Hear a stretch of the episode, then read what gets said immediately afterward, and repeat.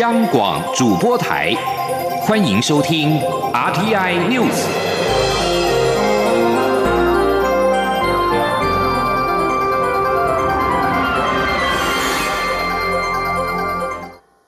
各位好，我是主播王玉伟，欢迎收听这节央广主播台提供给您的 RTI News。新闻首先带您关注。全球的武汉肺炎 （COVID-19） 疫情持续延烧，传出台湾与博流的旅游泡泡有望成型。不过，中央流行疫情指挥中心指挥官卫副部长陈时中今天强调，将先暂缓。他说明，主因是博流考量医疗量能，规范的检疫措施相当严格，低风险国家旅游团到当地必须检疫七天，有其困难。而且博流目前没有打算放宽检疫措施，今年谈成的机会相对小。今天央网记者谢嘉欣的采访报道。武汉肺炎肆虐全球，各国边境管制持续，出国观光成为难事。原先我方已和博流洽谈旅游泡泡，国人有望出国散心。不过，中央流行疫情指挥中心指挥官、卫福部长陈时中二十四号出席二零二零台湾全球健康论坛受访时指出，此事可能暂缓。陈时中说明，虽然我方各单位都做好了准备，不过博流方面没有打算放宽现行严格的检疫措施，这对旅游团而言有其困难。他说：“我们是属于低风险、低风险的国家，人人到那边之后，他仍然要居家检疫七天，那前后都要再检验。那我们认为，在旅游团的情况下，好这边要居家检疫哈这样的一个七天，恐怕是有它的困难。”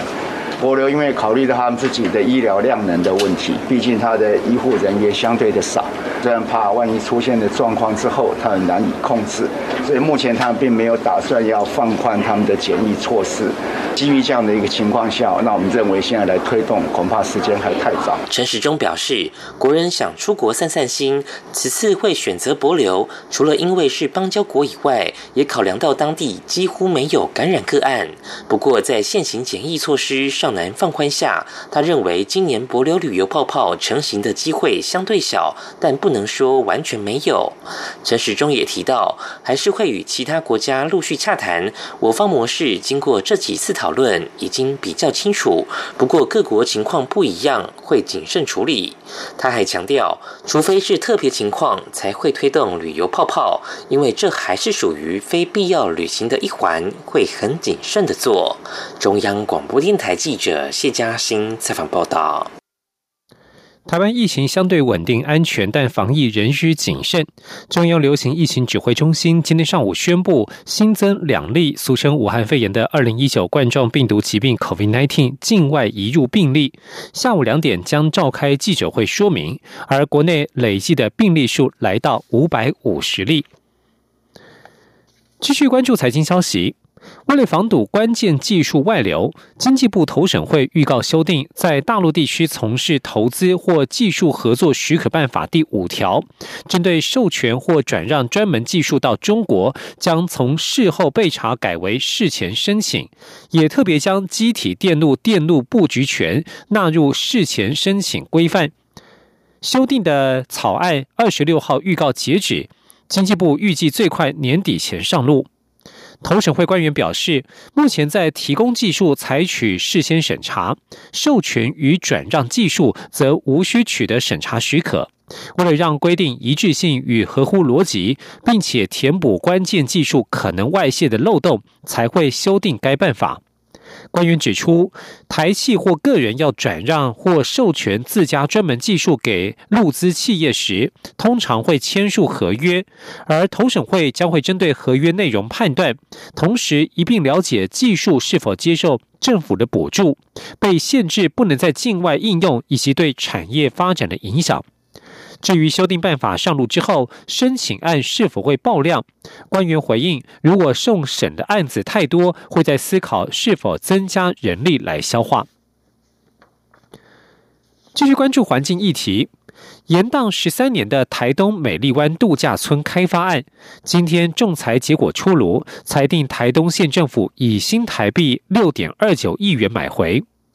台东山园海边美丽湾度假村，二零零五年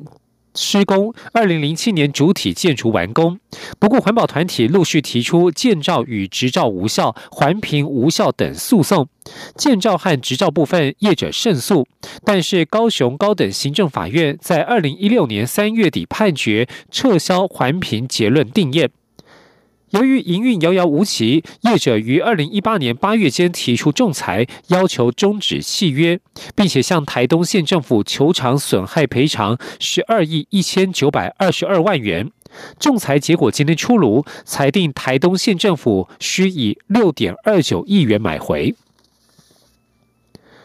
二零二零生态博览会今天在台北市大安森林公园盛大登场，以环境教育为主题，结合友善农业、动物保护等民间团体，宣导环境永续的理念。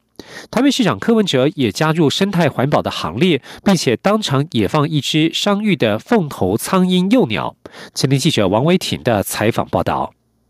台北市政府和大安森林公园之友基金会二十四号共同在台北市大安森林公园举办二零二零生态博览会，邀请推动生态环境教育的团体一起摆摊市集，宣导环境永续的理念。台北市长柯文哲致辞时表示，大安森林公园二十六年来，经过公司部门协力经营，已经成为台北市的地标，并且以万物共存的概念，实现人与生物共荣的目标。柯文哲表示，大安森林公园越来越生态，最有名的就是萤火虫的富裕，代表大安森林公园生态真的够好。柯文哲希望透过环境教育展示，让越来越多人支持生态工作，形成正向循环。柯文哲说：“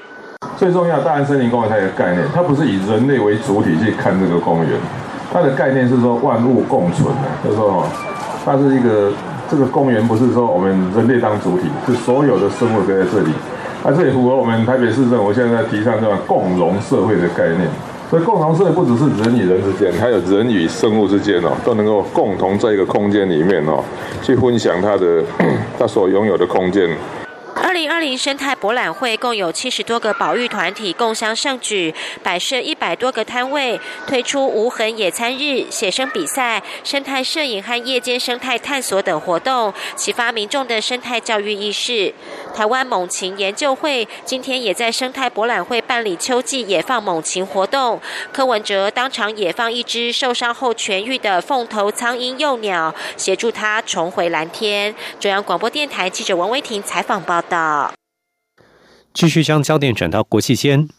美国白宫国安顾问欧布莱恩二十三号发表声明表示，中国对印太作业船只的骚扰危及区域稳定。美国海岸防卫队将在西太平洋部署新一代快速反应巡防舰，执行海上安全任务，确保航行自由。欧布莱恩表示，美国是太平洋大国，中国非法未经报告与未经管制的捕鱼行动，以及对在印太其他国家专属经济区作业船只的骚扰，威胁美国与太平洋邻国的主权，并危及区域稳定。包括美国海岸防卫队在内的美国政府，努力因应这些破坏稳定与恶性行为至关重要。欧布莱恩指出，美国海岸防卫队持续现代化，并且强化舰队巡防能力，发挥关键作用，以保护美国重要国家利益与区域合作伙伴的利益。欧布莱恩并且表示，为了增强美国在印太区域的能力和影响力，美国海岸防卫队计划在二零二一年财政年度评估在美属萨摩亚设立快速反应巡防舰的可行性。如果调查结果有利，美国可能进一步深入南太平洋。持续关注美中关系。美国副国家安全顾问伯明提醒民主国家要警惕中国的行为，抵制他们散布虚假讯息、侵害西方民主制度的活动。伯明强调，中共的统战活动在全球各地悄悄展开，正在透过潜移默化的方式改变西方人的思想和西方的民主制度。国民周五在英国知名智库政策交流全程以中文发表了题为“贵在坦诚，论中国与世界的关系”的谈话。伯明表示，网际网络时代，民主国家正在经历一场来自专制国家的挑战。他认为，国家的经济实力并不是决定这场战斗胜负的唯一因素。伯明在回顾国共内战历史的时候表示，中共之所以能够战胜国民党，除了军事力量之外，最重要的就是统战工作。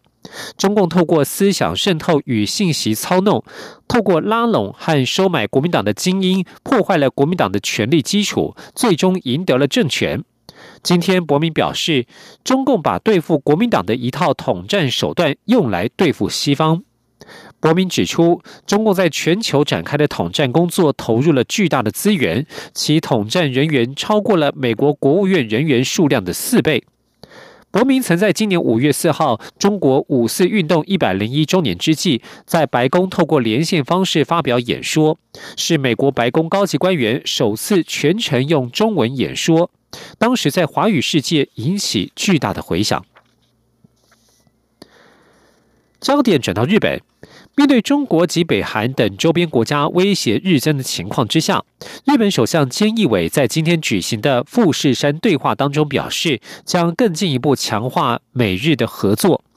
日本经济新闻报道，富士山对话由日本经济研究中心及日本国际问题研究所合办，邀请日美政府相关人士及专家学者共商国际问题。面对北韩发展核子武器、弹道飞弹及中国所带来的威胁，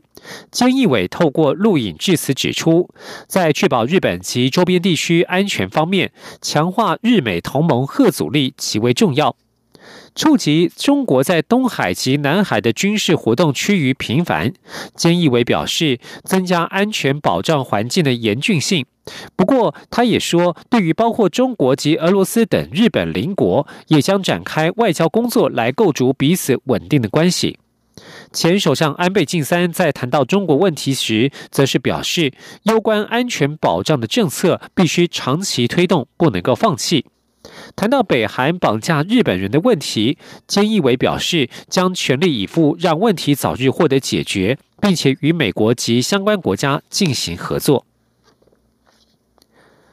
关注国际政坛的消息，玻利维亚选举法庭二十三号公布了上周末总统大选的正式结果，确认左派的社会主义运动党候选人阿尔斯获得压倒性的胜利。玻利维亚在十八号举行总统大选，如今所有选票已经开完，阿尔斯得票率为百分之五十五，意味着不需要进行第二回合投票就已胜选。这个结果令人惊讶，因为选前民调虽然预测阿尔斯将一马当先，但认为他将无法取得足够的票数来避免第二轮投票。而这也代表着，在莫拉莱斯因为连任争议引发抗议下台一年之后，执政权力又回到了社会主义运动党的手上。在两千零六年至二零一九年担任总统的莫拉莱斯是玻利维亚第一位原住民总统。他在去年违反宪法规定，争取第四个总统任期，结果引爆数个星期的示威抗争，最后黯然下台，流亡海外。根据路透社二十三号报道，阿斯特杰利康公司在监管机关放行之后，恢复在美国的 COVID-19 疫苗的研发实验，而交生公司则准备在二十六号或二十七号恢复试验。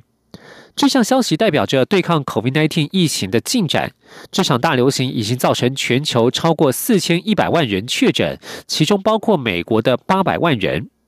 阿斯特捷利康是位居领先地位的疫苗研发者之一，但在英国的一名疫苗试验者出现被称为横贯性脊髓炎的罕见脊髓发炎疾病之后，阿斯特捷利康在九月六号一度暂停美国的试验。